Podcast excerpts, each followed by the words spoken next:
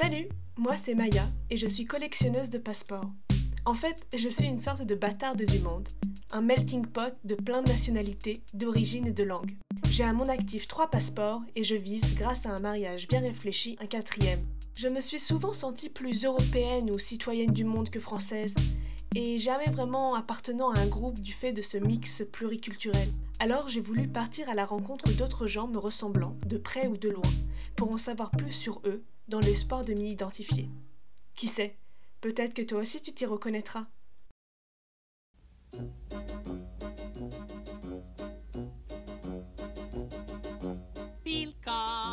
bienvenue, Pour cet épisode, j'ai proposé à Sophia, étudiante avec moi à la Sorbonne Nouvelle, de venir nous raconter son expérience de fille née en France de parents étrangers. Sa mère est américaine et son père est allemand.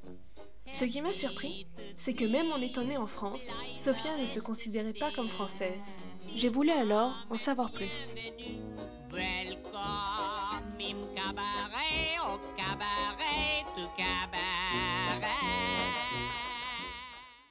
Du coup, Sophia, combien de passeports as-tu? Deux. Euh, le passeport américain et le passeport allemand. D'accord. Euh, est-ce que tu peux m'expliquer un peu euh, comment s'est faite cette collection? Alors, très simplement, c'est juste mes parents qui ont tous les deux émigré à Paris.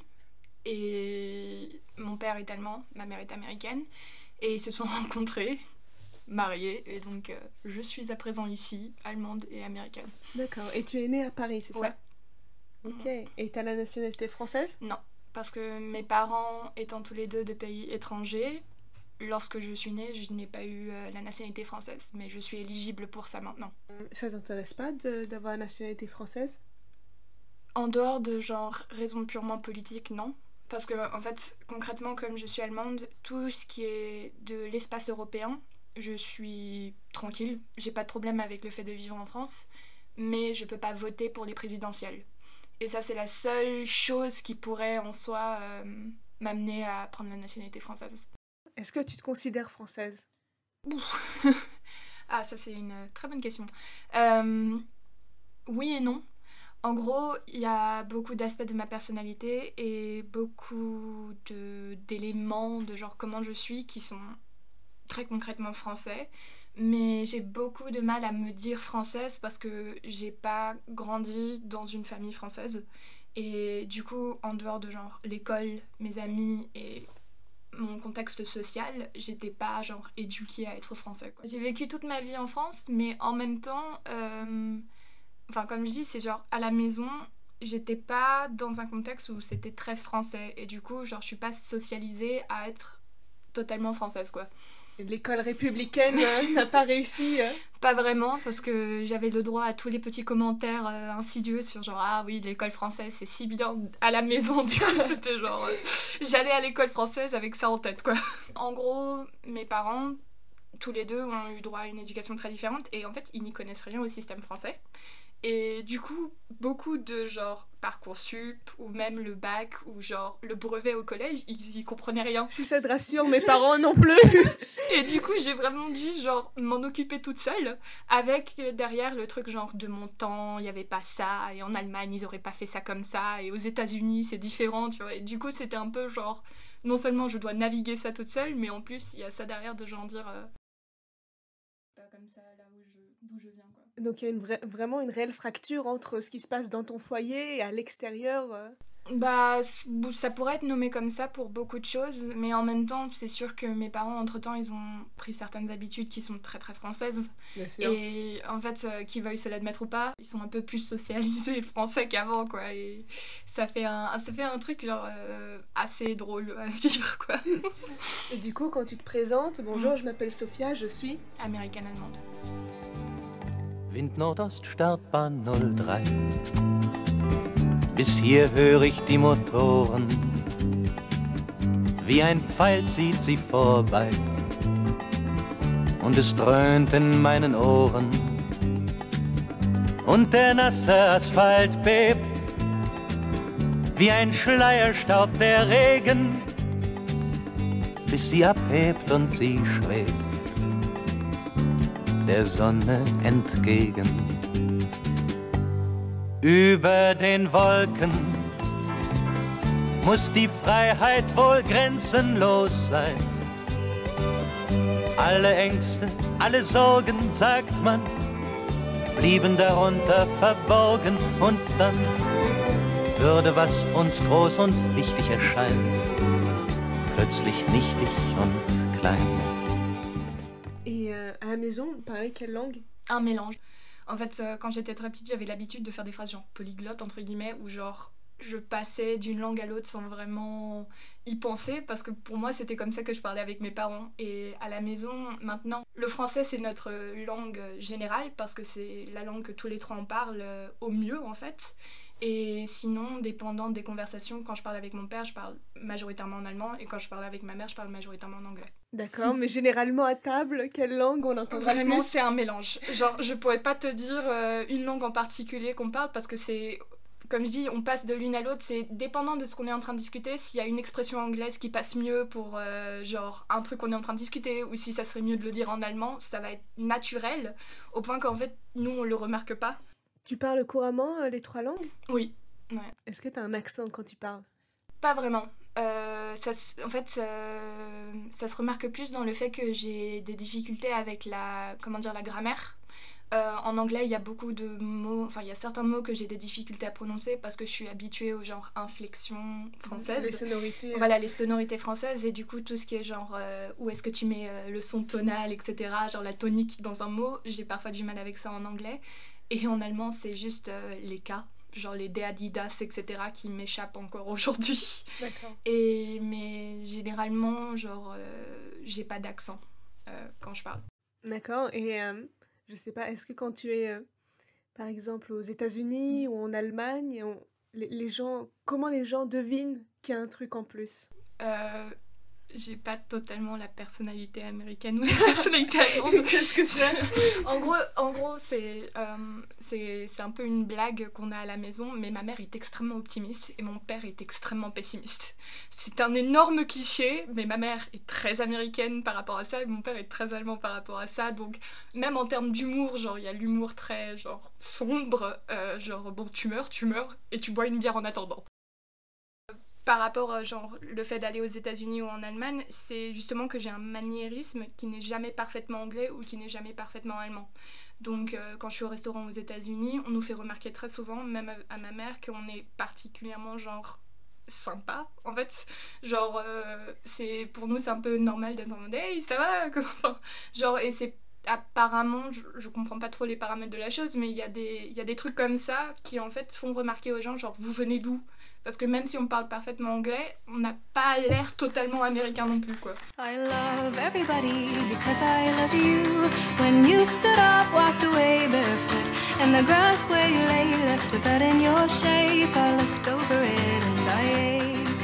I love everybody because I love you.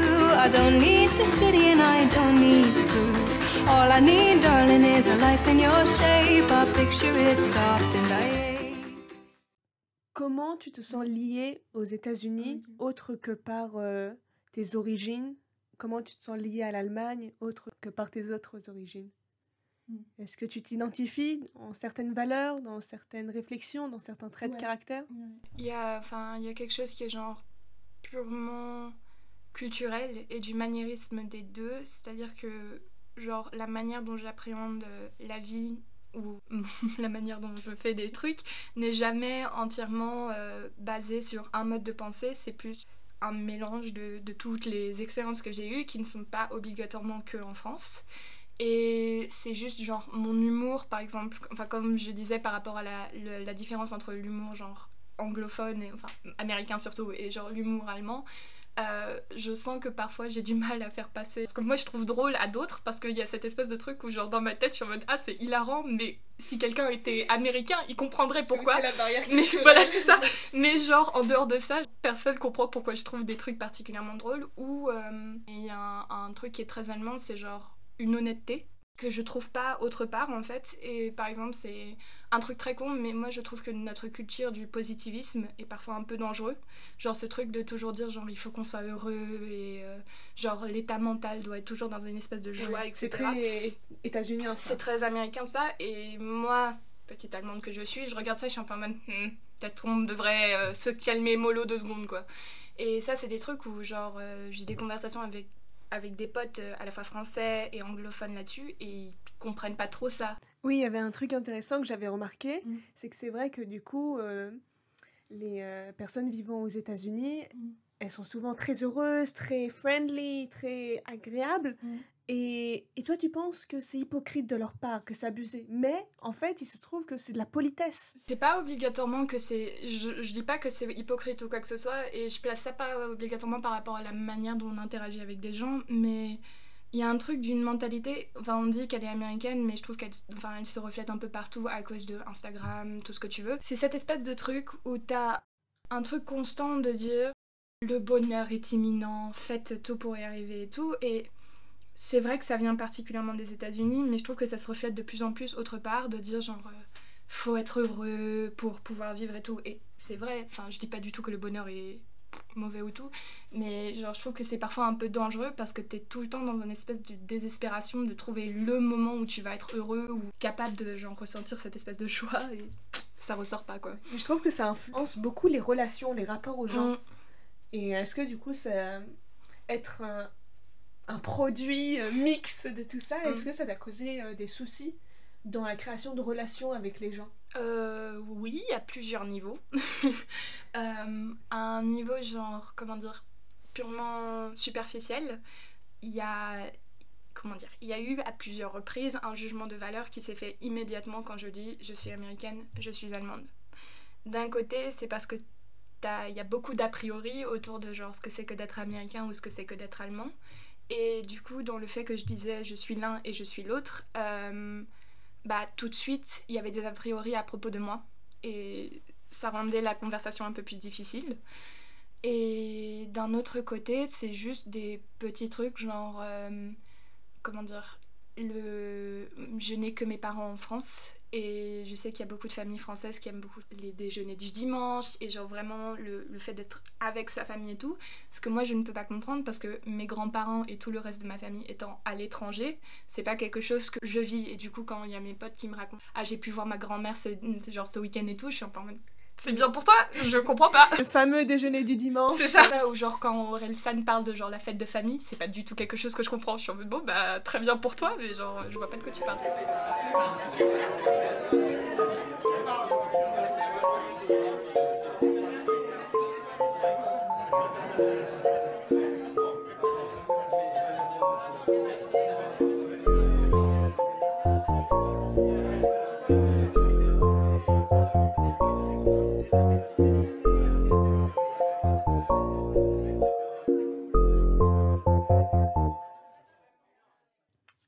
Lorsqu'il t'est arrivé donc de commencer à, à créer des liens avec des gens Mhm. euh, étrangers Mhm. en dehors de la France, est-ce qu'il t'est arrivé parfois on t'a reproché à demi-mot Mhm. d'être trop ou pas assez X nationalité?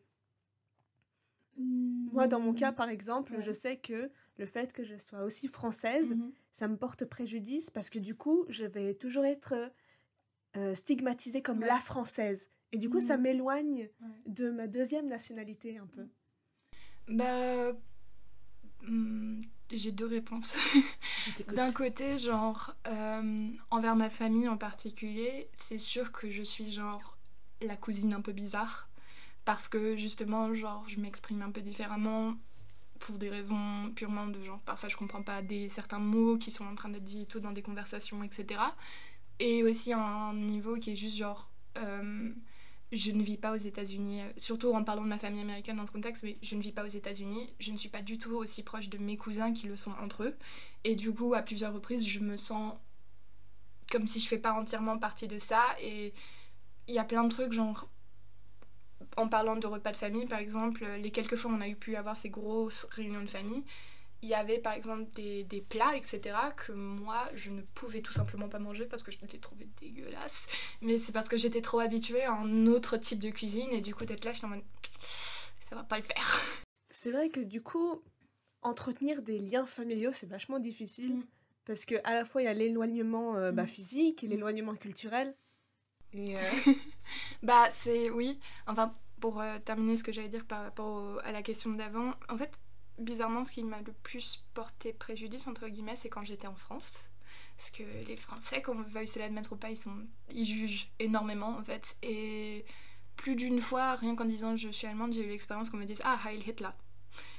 Le fameux. Voilà, le fameux, le très simple, voilà. Et du coup, ça, c'est des moments où je trouve que ça me porte un peu préjudice d'être euh, américaine ou allemande parce que si on me dit, ah bon, bah, du coup, genre, pour le moment, ça va, mais tu vas être grosse dans un mois, quoi. Ce qui est encore une fois quelque chose qu'on m'a dit quand j'ai dit que j'étais américaine, donc voilà. Mais euh, pour, donc, après répondre à ta question par rapport à la famille, oui. Enfin, c'est-à-dire, j'ai pas des liens je les aime tous, vraiment, on se parle pour les grands événements, etc. Mais c'est très très très difficile de garder des liens, euh, surtout avec euh, la famille américaine, par pure raison qu'il y a un océan entre nous. C'est vrai, c'est intéressant de voir qu'on a beaucoup de points communs mm. Et que le fait d'être issu comme ça de différentes cultures, différentes origines, c'est dans ces moments-là qu'on se rend compte que vraiment créer des liens, c'est très très dur, euh, et même au sein de ta propre famille. Bah, un exemple très bête, c'est que en Allemagne, on fête Noël le 24 au soir. Aux États-Unis, ça se fête le 25 pendant la journée.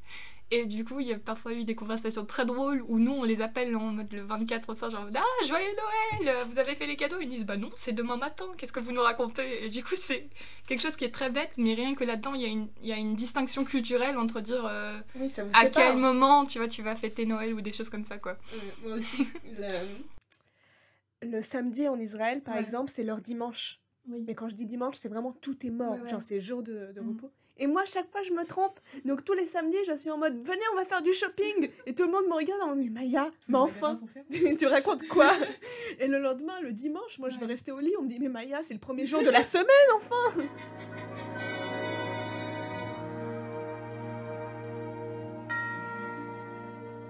Mine eyes have seen the glory of the coming of the Lord. He is trampling out the vintage where the grapes of wrath are stored. He hath loosed the fateful lightning of his terrible swift sword. His truth is marching on.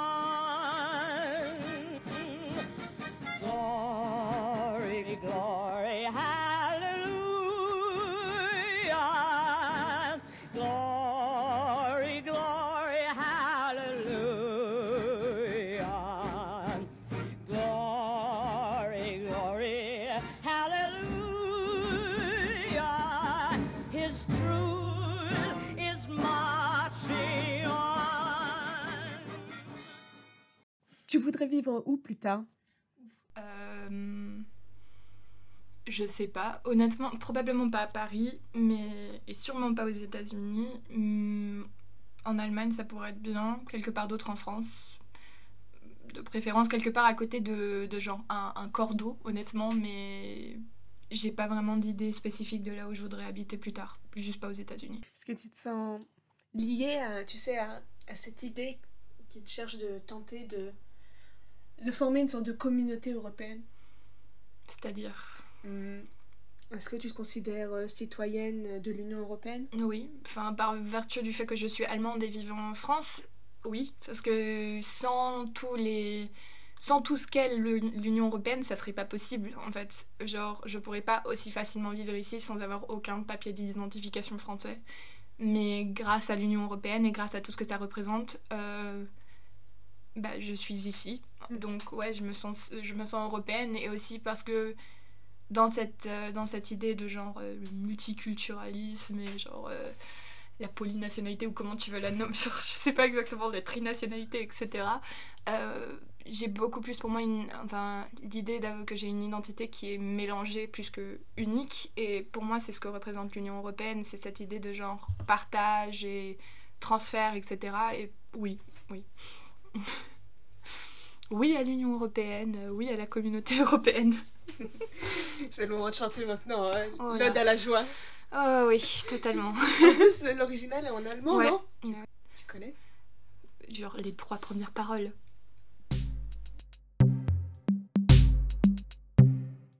Bon, merci beaucoup euh, Sophia d'être venue.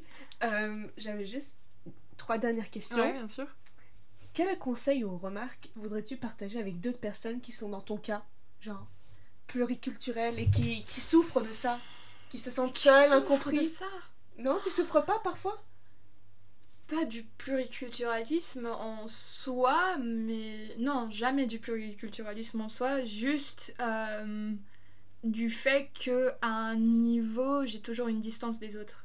Mais c'est pas, c'est, pour moi, je trouve que le... putain, je vais sonner tellement genre euh, arrogante, j'ai j'ai peur.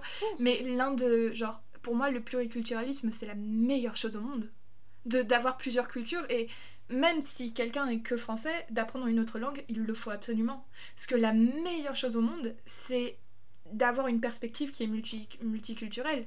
Parce que Ça t'apporte une vision supplémentaire. c'est ça, c'est c'est genre pour moi, mais au-delà de dire une vision supplémentaire, au-delà d'un point de vue, le fait d'avoir des choses qui te sont précieuses par rapport à des pays différents, ou le fait de pouvoir dire que ton enfance n'est pas construite autour de une seule vision, etc., je trouve que c'est la chose la plus belle qui est genre.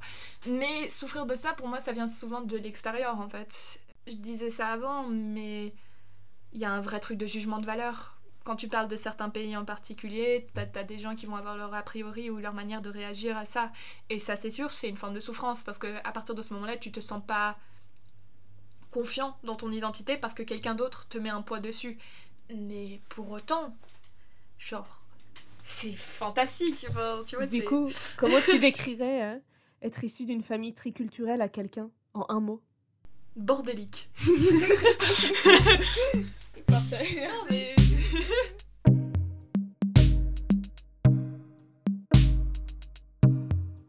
Merci à Sophia d'avoir accepté de participer à ce podcast Expérience et d'avoir livré sa vision sur sa pluriculturalité.